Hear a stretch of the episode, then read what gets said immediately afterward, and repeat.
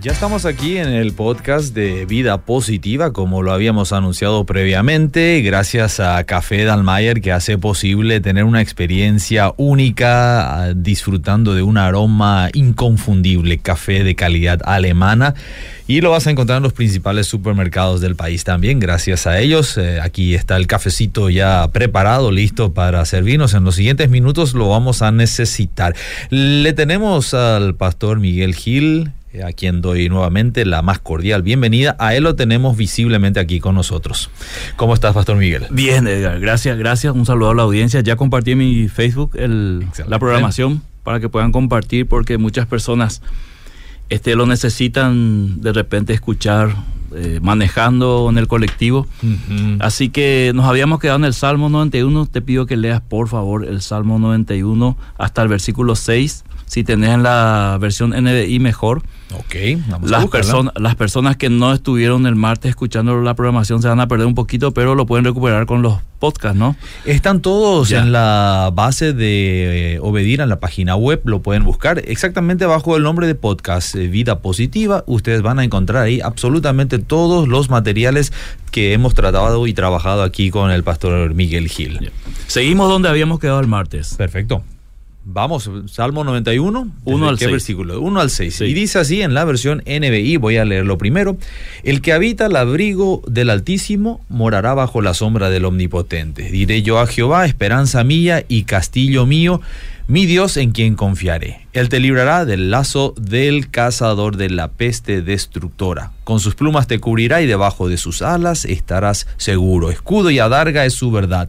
No temerás el terror nocturno, ni saeta que vuele de día, ni pestilencia que ande en oscuridad, ni mortandad que en medio del día destruya.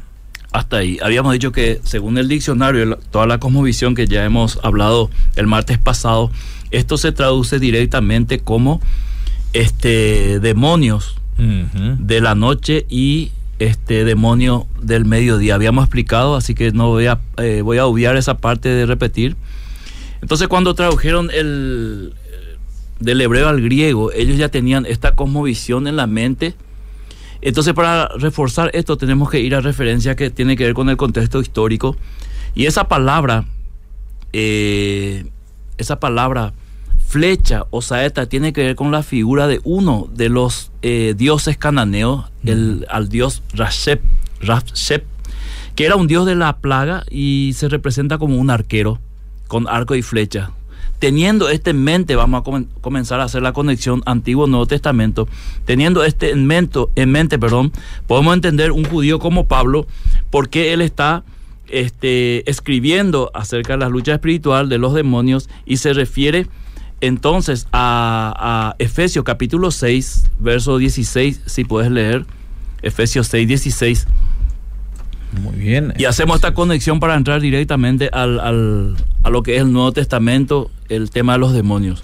¿Eso lo querés en la versión NBI? NBI sí. Muy sí. bien. En Efesios capítulo 6, verso 16 dice, además de todo esto, tomen el escudo de la fe con el cual pueden apagar todas las flechas encendidas del maligno. Ahí está. Mm. Algunos creen que Pablo está pensando en el ejército romano, pero conociendo a Pablo y todo el, el, mundo judío, la cosmovisión judía, podemos entender también por qué él usa esta referencia de flechas al, al hablar de las huestes eh, espirituales. Entonces, en esta cosmovisión del Antiguo Testamento, pasando al Nuevo Testamento, entendemos perfectamente que los demonios eh, atacan y en forma de flecha, refiriéndose a este contexto cananeo del dios Rasep.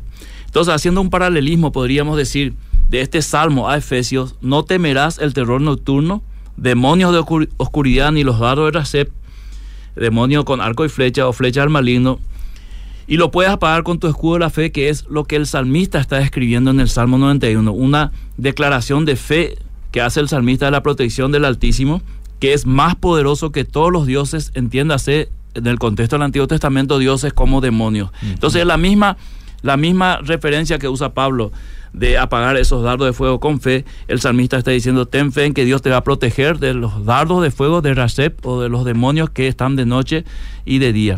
Ah. Entonces la pestilencia que acecha en la oscuridad y la destrucción del día refiriéndose a la operación demoníaca. Entonces ahí hacemos la conexión Antiguo y Nuevo Testamento para entender entonces eh, por qué el ministerio del Mesías irrumpe en el mundo de los demonios y ejerce autoridad absoluta sobre ellos y vence al jefe de los demonios en un plan perfecto, quitándole el poder de la muerte.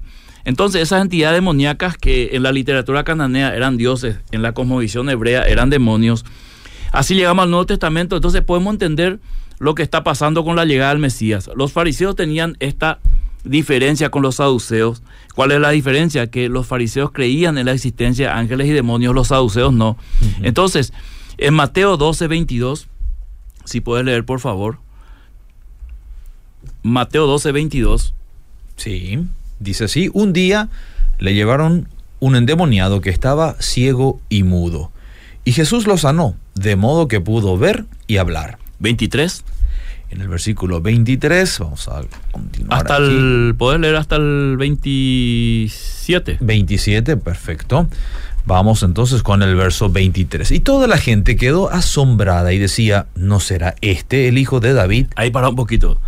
¿No será este el hijo de David? Habíamos hablado martes, el primer martes, el segundo, la conexión que tenía eh, David y Salomón con los demonios de parte de Dios. Y ahora la gente ya con esa cosmovisión que hemos explicado los dos martes, de, la cosmovisión judía del Antiguo Testamento acerca de los demonios, ahora ellos al ver una expulsión de demonios se preguntan, ¿no será este aquel hijo de David? ¿Seguí el 24?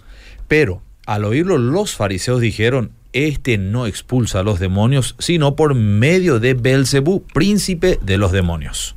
Jesús conocía sus pensamientos y les dijo, todo reino dividido contra sí mismo quedará asolado, y toda ciudad o familia dividida contra sí misma no se mantendrá en pie. Y si Satanás expulsa a Satanás, está dividido contra sí mismo. ¿Cómo puede entonces mantenerse en pie su reino?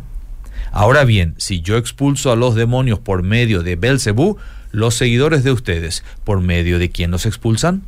Pero ellos mismos los juzgaron, juzgarán a ustedes. Claramente en esta conversación el tema es el mundo espiritual, el mundo invisible de los demonios. Tanto Jesús como rabino judío y los fariseos conocían de qué estaban hablando. Estaban hablando de un tema común para ellos, eh, traído desde la mentalidad del Antiguo Testamento estaban ante una expulsión, una liberación. El tema no era la liberación, el tema no era los demonios, el tema era por qué autoridad lo echaban. Los fariseos decían por Belcebú, reconociendo al príncipe de los demonios, y Jesús atribuye al Espíritu Santo. Y también muestra que ya hay una, una, un ministerio de liberación entre los mismos fariseos, por eso les dice sus hijos, sus seguidores, por quién los echan, ¿verdad? Entonces ahora vemos que el tema era algo central en esa conversación eh, y ya había exorcismo. Entonces, ¿cuál es la diferencia de esos exorcistas con Jesús? Y hay mm. tres diferencias que podemos mencionar.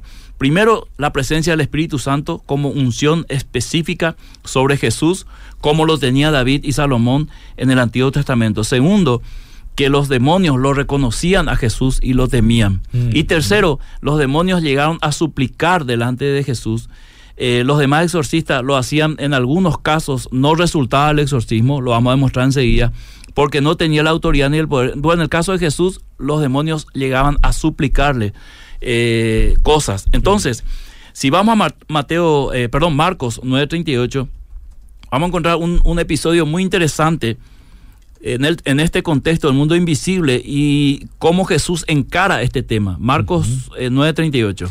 Maestro, dijo Juan, Vimos a uno que expulsaba demonios en tu nombre y se lo impedimos porque no es de los nuestros. Sí, seguí un poquito más. Vamos a seguir entonces en el versículo 39. No se lo impidan, replicó Jesús. Nadie que haga un milagro en mi nombre puede a la vez hablar mal de mí. Jesús estaba apoyando o autorizando o aprobando esa práctica de echar fuera demonios en su nombre, porque se podía entender claramente que las personas que estaban eh, expulsando los demonios lo hacían en una fe genuina mm. en Jesús. Entonces, ahora Hechos, capítulo 19, versos 13 al 16, vamos a ver esta desconexión de esa autoridad y de esa aprobación de Jesús y de ese poder en el cual él dice, dejen lo que sigan haciendo eso, si lo hacen en mi nombre, si lo hacen bajo mi, mi cobertura, si lo hacen en una fe genuina en mí, está bien, no se lo impidáis. Pero ahora tenemos otro caso en Hechos capítulo 19, verso 13 al 16. Vamos a leer entonces Hechos 19, verso 13 al 16. Algunos judíos que andaban expulsando espíritus malignos intentaron invocar sobre los endemoniados el nombre del Señor Jesús. Decían, en el nombre de Jesús, a quien Pablo predica, les ordeno que salgan. Esto lo hacían siete hijos de un tal Ezeba, que era uno de los jefes de los sacerdotes judíos. Un día el espíritu maligno le replicó, Conozco a Jesús y sé quién es Pablo, pero ustedes, ¿quiénes son? Y abalanzándose sobre ellos, el hombre que tenía el espíritu maligno los dominó a todos, los maltrató con tanta violencia que huyeron de la casa desnudos y heridos. En este contexto, querido Edgar, el, el judío que presenciaba esto podía presenciar de repente una expulsión exitosa y de repente una expulsión como esta. Mm. Entonces había medio dudas cuando había expulsión. Cuando aparece Jesús no hay ninguna duda de que Él es el Hijo de David porque ningún demonio podía este, reaccionar de esta manera como reaccionó eh, en estos eh, muchachos hijos de sacerdotes. O sea, si vemos ahí el contexto y el, texto, vamos a ver que otra vez en una línea sacerdotal se está practicando exorcismo en un contexto judío que ya viene por la explicación del Antiguo Testamento. Esto nos sugiere algunas cosas, no es una fórmula.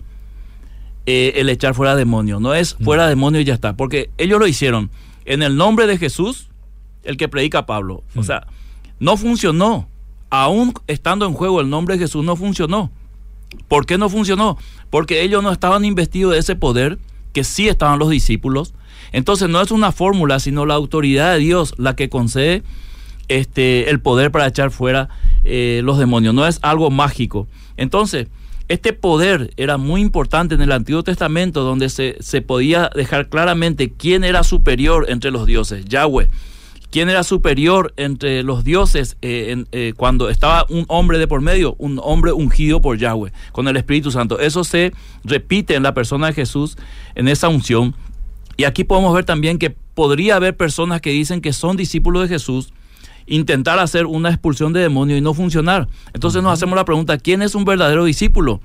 Entonces eh, Jesús, cuando se bautiza, Él no se bautiza para arrepentimiento, porque Él no era pecador, pero en el Antiguo Testamento había dos, dos significados del bautismo, uno de, purificación y de consagración, y en este caso Jesús fue consagrado por el Espíritu Santo y bajo esa, esa consagración él comienza el ministerio poderoso contra los demonios y él confirma la unción que luego es reconfirmado en Jesús, eh, por Jesús, perdón, en la sinagoga cuando él saca el, al profeta Isaías y lee el Espíritu Santo está sobre mí por cuanto me ha ungido y comienza a escribir su ministerio y dice, hoy se cumple esta profecía, porque la unción ya estaba sobre él, aquel, aquella profecía se, había cumplido ahí en el Jordán con Juan y ahora Jesús eh, manifiesta que el, Espíritu ya le ungió a él y está en pleno proceso de su ministerio. Entonces, en el mundo espiritual Jesús fue conocido como el enviado de Dios por los propios demonios.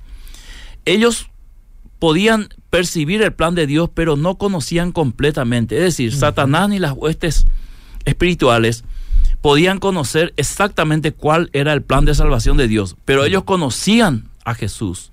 Ellos sabían quién era Jesús. En este mundo espiritual invisible que nosotros no vemos, eh, cuando ellos se encuentran, ellos podían percibir claramente eh, eh, que era el Mesías. Ahora, no conocían el plan en qué consistía, y esto lo podemos corroborar en 1 Corintios capítulo 2, verso 8, cuando Pablo envía la carta a los Corintios y dice claramente que el plan de salvación era, estaba fuera del, alcance del mundo espiritual demoníaco, no podían saber exactamente por qué camino estaba el hilo de la salvación. Sabían que él venía a querer intentar liberar a Israel, eh, pero no, no sabían exactamente, eh, vamos a decir, los pasos de la salvación. Paso 1, paso 2, paso 3, y aquí Pablo lo describe. Primero Corintios 2, 8. Y lo deja bien en claro cuando él dice, ninguno de los gobernantes de este mundo la entendió, porque de haberla entendido, no habrían crucificado al Señor de la gloria. Claro, porque si Satanás sabía que la muerte en la cruz de Jesús significaba el pago de los pecados y su resurrección, dar vida eterna, mm. entonces él hubiese impedido eso. Claro, pero él, no le convenía a él. Claro, pero él utilizó toda, todo el liderazgo judío para hacerle desaparecer a Jesús utilizando eh, toda la envidia, todo el, todo el egoísmo, todo, todo lo que él podía usar en esos líderes judíos, la capacidad del poder, y esto también nos dice mucho, cuando el liderazgo está bajo influencia satánica, uno puede esperar cualquier cosa. Entonces, a partir de ahí hubo esta confrontación de poderes entre el Mesías y los demonios, y él domina estos poderes eh, demoníacos, y quiero eh, ir a un ejemplo concreto, muy conocido, Marcos capítulo 5, verso 1 al 13, y vamos a detener un poquito aquí y respetando nuestro tiempo, eh, tratar de explicarlo lo más eh, conciso y sencillo posible. Marcos 5, 1 al 13.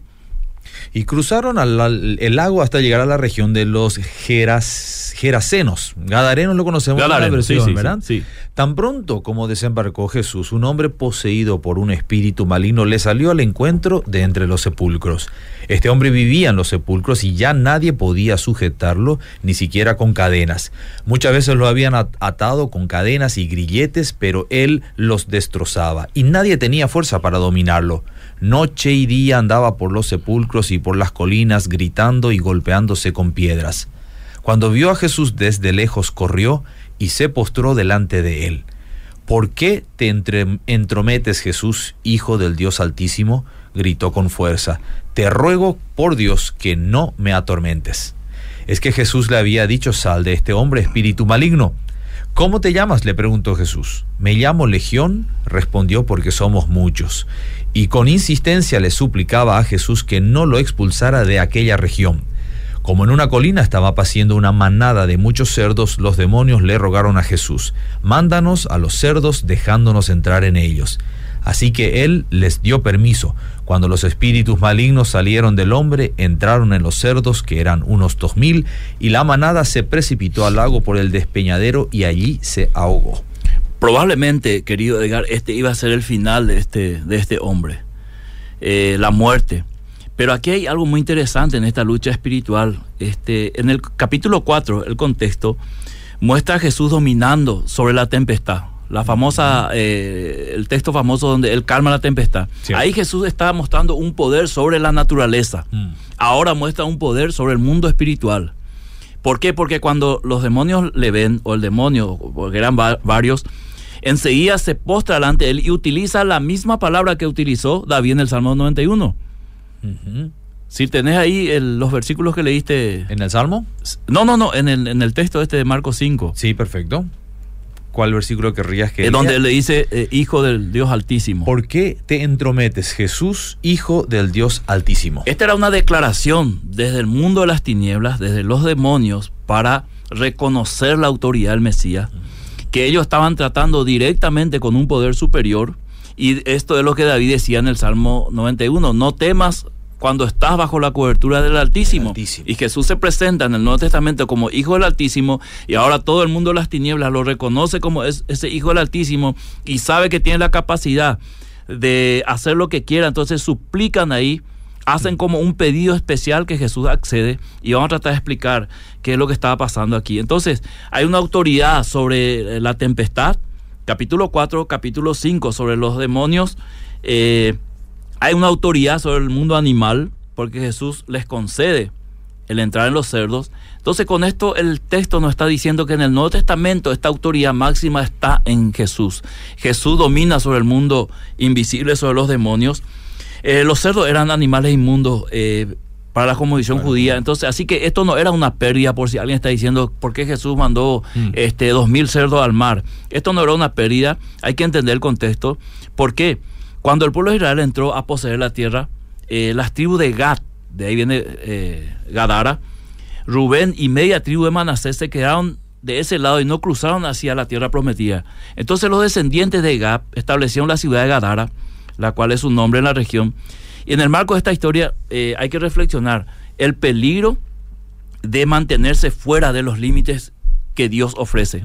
Y esto ya lo habíamos, eh, lo habíamos explicado el martes cuando Pablo saca a una persona de la iglesia de fuera de la cobertura de Dios y queda entonces bajo la cobertura de Satanás. Aquí vemos que estas tribus no quisieron ingresar donde Dios le había prometido, se quedaron, ¿verdad? Y lógicamente como, como tribu, como una ciudad se fue hacia, eh, vamos a decir, hacia el paganismo, por eso criaban cerdos, animales que Dios había prohibido. Entonces ellos quisieron quedarse protegido por los pueblos cananeos. Entonces, toda la influencia cananea demoníaca estaba sobre ese pueblo, ¿verdad? No era, no era extraño que un hombre estaba poseído ahí. Entonces, ellos no estaban interesados en poseer lo que Dios le había prometido y se quedaron en ese lugar. Entonces, Jesús estaba estableciendo y trayendo ahí la presencia de Dios, liberando a este hombre, eh, ejerciendo dominio y autorizándole a ir. Y vemos exactamente eh, lo que ellos podían haber hecho con personas también, matarlos, porque inmediatamente los cerdos se precipitaban al mar. O sea, había sed de muerte en ellos, había deseos. Y Jesús permite eso para mostrarle a su audiencia quién estaba dominando, mm. ¿verdad? Porque si Jesús no tenía el poder para hacerlo, ellos no hubiesen pedido entrar en ese acto de cerdo y Jesús le permite. Entonces está estableciendo Jesús eh, los límites que fuera los límites de Dios solo hay pérdida y que era mejor que mueran animales inmundos que personas sean esclavizadas por demonios. Entonces, este poder sobre los legiones de demonios es la mejor prueba del dominio de Dios en un mundo espiritual, porque aquí encontramos uno enfrentándose a seis mil, hmm. Haciéndole trizas y mandándole donde él, quería y como él quería. Entonces, esta, esta relación uno contra seis mil, que era la legión, el número más o menos que era esa legión, mostraba otra vez el poder de Jesús en el mundo espiritual. Entonces, la cuestión del Nuevo Testamento se había definido. Él vino a deshacer la obra del diablo. Era el hijo de David que todos esperaban. El hijo de Salomón que enfrentaban con canciones y ah, componiendo cosas para, eh, eh, para endemoniados. Ahora viene el hijo y establece una autoridad sobre ellos, haciendo que ellos este, se posten delante de él y lo reconozcan como el hijo del Altísimo. Entonces, eh, el camino estaba establecido para, para que el Mesías aparezca y fulmine las huestes espirituales de maldad. No solo iba a luchar con ellos, sino que los iba a vencer. Ahora, la gran pregunta, ¿qué pasa a partir de ahora con la iglesia? El próximo capítulo. Este, este poder de las tinieblas pasa a todo creyente. Este poder sobre las tinieblas que Jesús está estableciendo, que viene desde el Antiguo Testamento, pasa ahora a cada creyente que es conectado a la vid. Somos llamados a resistir al diablo para que huya nosotros, según el apóstol eh, Santiago. Eh, resistir, querido Edgar y audiencia, es diferente a perseguir. Mm. No somos llamados a perseguir demonios, mm. somos llamados a resistir porque sin duda nos van a querer atacar, influenciar y podemos resistirle en el poder de Jesucristo. No todos los comportamientos son endemoniados, debemos discernir, y para esto vamos a ir a la palabra de Dios enseguida, no todas las enfermedades son atribuidas a Satanás en la Biblia, hay cuestiones naturales en, la enfermedad de una persona y hay otras cuestiones de causa y efecto. Ejemplo, una mala alimentación puede causar una enfermedad, lo sabemos, entonces no tiene nada que ver con los demonios. Ahora, podamos ver eso en Mateo capítulo 4, verso 24, en la Reina Valera y vamos a utilizar solamente el libro de Mateo por una cuestión de tiempo para demostrar eh, esa distinción que hace la palabra de Dios entre enfermedades, endemoniados y siempre eh, nos muestra que hay una diferencia y tenemos que discernir. Mateo 4:24. Mateo 4:24 en la versión Reina Valera dice de la siguiente manera, y se difundió su fama por toda Siria y le trajeron todos los que tenían dolencias, los afligidos por diversas enfermedades y tormentos, los endemoniados, lunáticos y paralíticos, y los sanó. Ahí está haciendo una lista de las personas con sus respectivos problemas. Podía haber dicho solamente el autor, vinieron los endemoniados, y ahí podíamos entender que todos los enfermos habían sido poseídos por demonios, pero no es así. Ahora, capítulo 8, verso 16 de Mateo, 8.16. Sí. Y cuando llegó la noche trajeron a él muchos endemoniados, y con la palabra echó fuera a los demonios y sanó a todos los enfermos. Ahí está, otra vez esta distinción clara, eh, una diferenciación, dijiste muy bien, porque la Biblia nos está mostrando para no entender que todos son endemoniados, ni entender que todas las enfermedades vienen por causa del demonio, está haciendo esta distinción. Eh, capítulo 9, 32 ahora de Mateo. Dice así, y mientras salían ellos, he aquí, le trajeron a un mudo endemoniado. ¿Seguí un poquito más? Vamos a seguir entonces. Le trajeron al mudo endemoniado, y echado fuera el demonio, el mudo habló. Y la gente se maravillaba y decía, nunca se ha visto cosa semejante en Israel. Nunca se ha visto esto en Israel, de que un demonio podía causar eh, la mudez, ¿verdad? Y nunca se había visto que al echar fuera al demonio, la persona que no hablaba podía hablar. Entonces era un milagro del poder de Dios sobre el mundo de las tinieblas. O sea, en pocas palabras, Jesús está diciendo, a este hombre que ustedes le cerraron las cuerdas vocales, le impidieron hablar, ¿verdad? Yo lo voy a volver a dar la voz y ustedes van a salir fuera. En el otro eh, episodio, a un hombre, eh, ellos hablaban por él. El hombre se postró y dijo, los demonios hablaron, Jesús, ¿por qué venís atormentando antes de tiempo? Entonces, capítulo 10, verso 1 como último ejemplo. 10, verso 1, en el mismo libro de Mateo. Entonces, llamando a los doce discípulos, les dio autoridad sobre los espíritus inmundos para que los echasen fuera y para sanar toda enfermedad y toda dolencia. Otra vez, clarito, espíritu inmundo es una cosa, podría causar enfermedades, podría, pero no todas.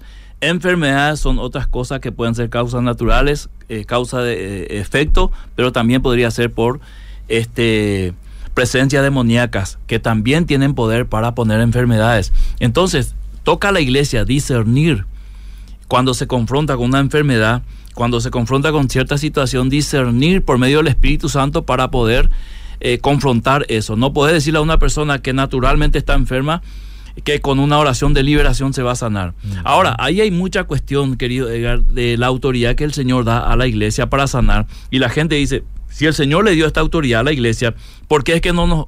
¿Por qué no nos vamos a los, a los hospitales y le levantamos a todos los, los enfermos? Esta autoridad principalmente Él le dio a los apóstoles para confirmar este poder que ya venía del Antiguo Testamento, esta autoridad sobre el mundo invisible, y ahora con los milagros de sanidad, él les dio a los apóstoles para certificar que ellos eran enviados por el Señor, para que la gente pudiese creer y a través de Jesucristo y por, la, por el fundamento de los apóstoles, ellos pudieran entender que ellos fueron enviados por el Cristo y así fundamentar la iglesia. A partir de ahí se puede dar sanidad, así como no. ¿verdad? Porque hoy vemos en la iglesia culto de sanidad donde no todos se sanan. Vemos grandes campañas evangelísticas donde vos podés llevar un, un paralítico y el evangelista no lo puede levantar. Entonces, hay que especificar esto para que la gente no se haga falsas ilusiones, que esto fue un poder dado a los apóstoles. ¿Tiene la iglesia el mismo poder? Aparentemente el Nuevo Testamento nos muestra que hay dones de sanidades que el Señor le dio a ciertas personas. Ahora, siempre va a quedar en el campo del Señor hacerlo o no, no en el campo humano. Ahora, ya habíamos hablado un martes del cesacionismo y continuismo que definen cesacionismo, los dones milagrosos como sanidades y todas estas cuestiones ya no son para esta época, mientras el continuismo dice que sí. Ahora, los dos tienen un conflicto. El cesacionista dice, con todo lo que nosotros eh, exponemos y creemos que estos dones milagrosos fueron para la época de Jesús, no eh, descartamos la posibilidad de que Dios haga un milagro de sanidad. Mm. Y los continuistas dicen, nosotros creemos que siguen los milagros, pero reconocemos que no siempre puede haber milagros. Entonces caemos en el mismo, un empate técnico. Un empate técnico. Exactamente. está en las manos de Dios. En las manos de Dios. Entonces los verdaderos discípulos eh, de Cristo no pueden ser poseídos por demonios. Y tengo texto bíblico para eh, justificarlo. Colosenses 1, 12 y 13, si lo puedes leer. Y luego utilizamos Efesios Colosenses 1, 12 y 13. Esta es una pregunta que muchas veces se hacen las personas, los creyentes. ¿Puede, ¿Puede Satanás poseerme? ¿O puede un creyente? ¿Por qué hay varios creyentes que tienen tipo una manifestación demoníaca en pleno, en pleno culto? Mm. Tiene su explicación. Vamos a intentar explicarlo hoy. Con gozo, dando gracias al Padre que nos hizo aptos para participar de la herencia de los santos en luz, el cual nos ha librado de la potestad de las tinieblas y trasladado al reino de su amado Hijo. Eh, claramente, una cosa es la potestad donde estábamos y otra cosa es ser quitado y trasladado al reino de Cristo. Entonces es imposible que la potestad de las tinieblas vuelva a ejercer dominio donde está Cristo, porque ya hemos demostrado tanto en el Antiguo como en el Nuevo Testamento quién domina en el mundo espiritual y por qué. Efesios capítulo 2, verso 2. Efesios capítulo 2, el verso 2, dice de la siguiente manera, en los cuales anduvisteis en otro tiempo siguiendo la corriente de este mundo, conforme al príncipe de la potestad del aire, el espíritu que ahora opera en los hijos de desobediencia. Pablo habla en un pretérito, en un mm. pasado, y también habla de un presente. En este anduviste y bajo esta potestad, la misma cosa, pero ahora estáis en esto. Entonces, usando el principio de Jesús, cuando, cuando le dijeron eh, lo que leíste, que él echaba a los demonios por Belcebú, usemos el principio de Jesús. Una casa dividida no permanece. Si en un creyente a la mitad de su corazón está el Espíritu Santo y en la otra mitad está Satanás, se vuelve el principio más evidente que Jesús había dicho, una casa dividida no puede permanecer. Entonces es, imposible que un cristiano pueda ser poseído por un demonio en este sentido, un verdadero discípulo, ¿verdad? Puede ser influenciado, puede ser engañado, pero poseído, estamos hablando de algo que en el Nuevo Testamento es evidente que los demonios entran y lo pueden este, lastimar, como se lastimó el endemoniado Gadareno. Eh, lo pueden echar en el fuego, como cuenta otra parte del Nuevo Testamento de los Evangelios. Puede, hacer, puede matarle como mató a los cerdos. O sea, eh, en este sentido, el Señor no permite que esto ocurra. Entonces, la iglesia, en este sentido, el mundo invisible, los demonios, es la resistencia a las obras de Satanás. Mm. La presencia de la iglesia en el mundo es la mayor resistencia que tiene Satanás es la oposición al mal con el bien. Por eso Pablo dice, venzan al mal con el bien. Es la iglesia destruyendo los argumentos y las fortalezas satánicas que cautivan los pensamientos del mundo. La iglesia puede, vamos a decir, eh, quitar a una persona que está cautivo en engaños satánicos y llevarlo en, mentalmente a la obediencia a Cristo. Es decir, una liberación mental de fortalezas, de formas de pensar, de ver la vida, de cosmovisiones, puede la iglesia hacer que esta persona, por medio del poder del Evangelio, que cambie totalmente de mentalidad, ¿verdad? Eh, a través, y con esto vence las obras del mal. Mm. Entonces tenemos una batalla en, varios aspectos. Muchos piensan que la batalla es un mano a mano con los demonios, así tipo eh, liberación.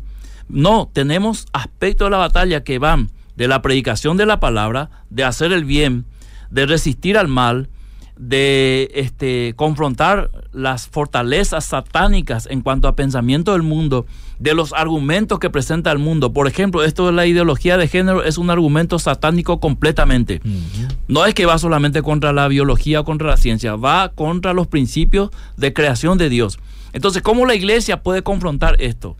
Y la iglesia tiene a su favor varios argumentos para destrozar los argumentos que presenta el mundo, eh, haciéndonos creer que hay más de 38 géneros. Hay dos géneros, ¿verdad? Como dijo alguien, hay dos géneros y 36 clases de homosexualismo. ¿verdad? Entonces, hay varios argumentos eh, que son aprobados, o sea, que son respaldados tanto por la palabra de Dios, por la razón, por la ciencia, por la lógica, por muchas cosas. Entonces, cuando muere un, trans, un homosexual que está en, en tema de la ideología de género, y después de 100 años cavan su tumba, ellos van a encontrar solamente dos cosas.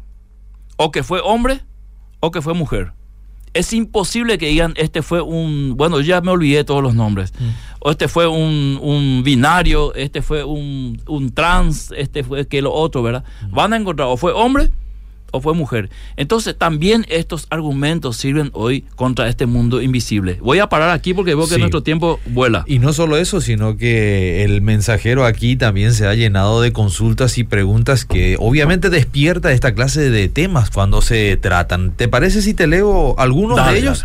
Bueno, acá una persona, bendiciones. ¿Cómo saber si es nuestra naturaleza pecaminosa o Satanás cuando hay dificultades. Ejemplo, hay problemas entre hermanos o peleas en la iglesia o todo es espiritual. Bueno, hay que ver la palabra de Dios. Primera Corintios 3, Pablo dice es que, que eh, había una actitud carnal porque había celos entre ellos. Y Santiago dice, eh, ¿de dónde vienen las guerras entre ustedes? No es de vuestro propio celo, ¿verdad? ¿Qué es lo que el enemigo podría hacer? Utilizar ese celo utilizar esa carnalidad para destruir de alguna manera la iglesia. Entonces todo celo y todo, todo, toda envidia surge del corazón del ser humano. No, yo no puedo decir, bueno, un espíritu de celo entró en mí y eh, por eso te puse, te calumnié con la otra persona. No, es una responsabilidad totalmente humana según la palabra de Dios. De la abundancia del corazón. Habla la boca también. Gracias, gracias por ese versículo. Buenas, mi nieta de 10 años tiene mucho miedo a la oscuridad y dice que escucha cosas. Eh, ¿Qué puede ser? Cosas raras, ¿qué podría ser? Y habíamos hablado del Antiguo Testamento, de este terror nocturno que evidentemente se manifiesta cuando llega la oscuridad es como un temor nos invade. Vos podés estar en el campo de día sin ningún problema, podés estar en el mismo lugar de noche y sentir otra cosa. Yo voy a dar mi opinión personal. Yo atribuyo ese temor que viene de adentro para afuera a una presencia demoníaca. Es, es imposible otra explicación que yo esté en un, en un arroyo de día disfrutando y de noche no pueda estar en el mismo lugar porque algo me invade. Y no estoy hablando del temor a animales, no estoy hablando a, que me pique algún bicho, sino esta presencia espiritual que el salmista claramente describe en el Salmo 91 como el demonio de noche. Y podríamos ahí atribuir a ese temor y orar, enseñarle a tu nieta o a tu hija a orar y a confiar, así como dice el Salmo 91, que el que está bajo la cobertura del Altísimo no tiene por qué temer. Él le va a proteger.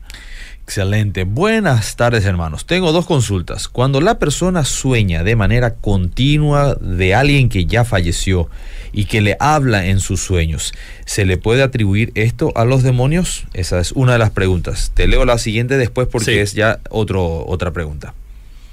Bueno, el tema de los sueños es, es complicado. Yo no voy a utilizar pasajes eh, bíblico para justificar todos los sueños. Mm. Evidentemente los sueños tienen un componente bíblico importante, ¿verdad? José, por ejemplo, interpretaba sueños. Ahora, yo no interpreto sueños, yo no puedo decir qué significa eso. Psicológicamente hablando, podría ser una ansiedad por la persona que se fue, ¿verdad? Eh, podría ser una, una, vamos a decir, algo del cerebro que también registra, este, vamos a decir, acontecimientos, episodios, episodios que podrían venir y convertirse en un sueño, o podría ser también alguna actividad demoníaca. Es difícil contestar esto es, ¿verdad? Pero tampoco podemos descartar esa posibilidad. Yo creo que cuando uno siente una duda así, una confusión, debería orar, ¿verdad? Si en tu sueño viene el pariente enfermo y te habla y te dice cosas y te dice cosas que vos nomás sabes, podés ya eh, comenzar a dudar, ¿verdad? Porque el muerto no tiene ningún poder para hacer eso.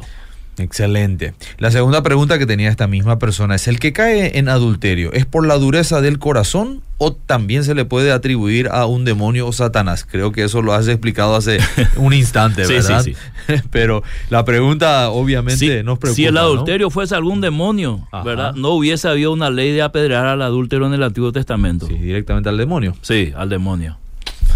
Buenas tardes, pastor. Eh, ¿Me puede explicar qué quiso decir Pedro en Primera de Pedro, capítulo 3, 19? ¿Se refiere a lo mismo del tema o no?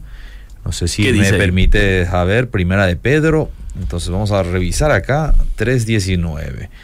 ¿Qué es lo que este oyente?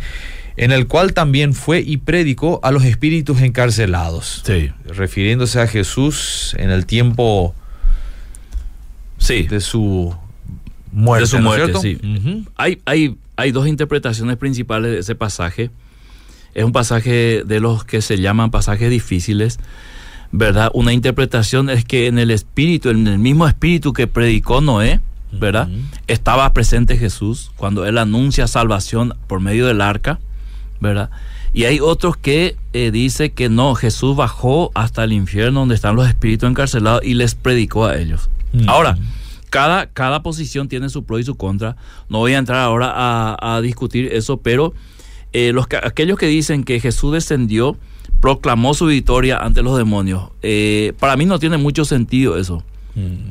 Ahora, lo otro, de que eh, fue en el mismo espíritu que Noé predicó, en el mismo espíritu de Cristo, esto tiene para mí un poco más de sentido desde el Antiguo Testamento porque anuncia el Señor en, en Génesis 3 que ah, iba a haber un plan de salvación. Y en Génesis 6, cuando viene la destrucción, ya hay un anuncio de salvación entrando al arca, ¿verdad? En ese sentido, a mí me parece, puedo estar equivocado, eh, querido Edgar, pero me parece que tiene más sentido con el resto de la Biblia. Excelente. Acá hay una pregunta interesante. ¿Por qué no hay casos de endemoniados en el Antiguo Testamento? Casos de endemoniados en el Antiguo Testamento. Así como lo vemos en el Nuevo, ¿verdad? Que se presentan ante Jesús. Había, había perturbación demoníaca. Saúl fue uno de ellos. Eh, inclusive cuando yo di el primer martes los salmos que se encontró de Salomón y de David haciendo canciones a endemoniados. Mm. Quizás bíblicamente no muestra como el Nuevo Testamento una aparición de endemoniados, pero hay también una gran diferencia. En el Nuevo Testamento ya estaba el Dios hecho carne ¿verdad? En el Antiguo Testamento era una lucha del pueblo de Israel con los pueblos cananeos que estaban gobernados por demonios, eh, cuyos ídolos eran demonios. Entonces, eh, dentro de Israel era complicado ver un endemoniado en ese sentido. Mm. Pero en el Nuevo Testamento se tenía que manifestar si el hijo de David, este descendiente, era el que estaban esperando o no. Por eso la aparición de demonios, la actividad demoníaca. Muchos eruditos dicen que en ese momento, cuando Jesús está en, Israel, toda la potencia de las tinieblas vinieron a ese lugar, mm. en esa región, y se mm. manifestaron para esta lucha cósmica, diríamos, que acabamos de explicar cómo el Señor eh, ejerció autoridad sobre ellos. Excelente. Tengo una última pregunta aquí. Si se puede estar o puede ser un creyente endemoniado porque lo trajo del mundo cuando aceptó a Cristo, entonces se le tiene que hacer liberación los demonios no salen con solo aceptar a Cristo, sino cuando otra persona se santifica y ora para que reciba el bautismo del Espíritu Santo. No es lo que la Biblia dice. La Biblia dice que nosotros estábamos muertos en delitos y pecados. Y el, Espíritu nos dio vida, nos regeneró. En ese momento nosotros pasamos a ser, según Juan capítulo 1, verso 12, hijos de Dios. Y como hijos pasamos a este, ser templo del Espíritu Santo. Somos sellados en ese momento, el Espíritu Santo habita en nosotros. Imagínate si vos estás endemoniado, te convertís un 4 de enero y allá por el mes de junio viene alguien que describe el, oyente y ora por vos y ahí recién sos bautizado. Viviste seis meses siendo hijo de Dios, ¿verdad? Pero endemoniado. Eh, pero endemoniado. No tiene lógica bíblica de ningún punto de vista. Excelente, pastor, qué tremendo tema y qué eh, urgencia de tratarlo. Hasta tres programas nos ha llevado eh, discutirlo, ¿verdad? Este, queremos ir dando un cierre a esto. Las preguntas aquí han sido prácticamente todas contestadas. Quedó una que no tiene que ver con el tema, pero que le preocupa eh, aparentemente aparte de la audiencia. No sé si te lo tiro ahora, Otter. ¿Qué opinas sobre el censo, pastores? Opino que me tengo que ir volando al súper. Exacto. Equiparme bien para mañana, ¿verdad? Y bueno, creo que va, a servir para, para, por lo menos para ver cuántos estamos, cuántos jóvenes hay, cuántas personas este, están con educación, que es un área que a mí me interesa mucho. Siempre lo hacemos, ¿verdad? Y nos hace bien también un feriado en medio, mitad de semana. Nos viene bien. No hay que tenerle miedo al censo como algo ahora este de los últimos tiempos, ¿no? No, no, no. Hay que colaborar con. Eh, se, anunció esto, ¿verdad? No. Hay que leer bien, escuchar bien las preguntas, contestar bien, ¿verdad? Se han dado guías muy claras también a través de todas las redes. Digamos, no deberían de sorprendernos con cosas fuera de lo que estaba ya fijado, ¿no? Yo, yo digo que sorprendería si al censista, si va en una casa, la casa de Edgar Klassen, y hay tres chicos ahí con apellido Klassen, ¿verdad? Mm. Y de repente una vuelta a la manzana en otra casa hay otros chicos con apellido Klassen, ¿verdad? Sí, ahí sí Capaz que vuelva otra vez a verificar si. Ahí el censista tendría un inconveniente. Excelente. Muchas gracias, Pastor Miguel. Este, para la audiencia, este programa queda registrado tanto en el Facebook como también en la página web. Lo pueden volver a revisar, reestudiar, analizar. Los textos bíblicos han sido dados. Y me alegra mucho saber siempre que este programa utiliza la base de las escrituras para explicar aquellos puntos que también necesitan de aclaración.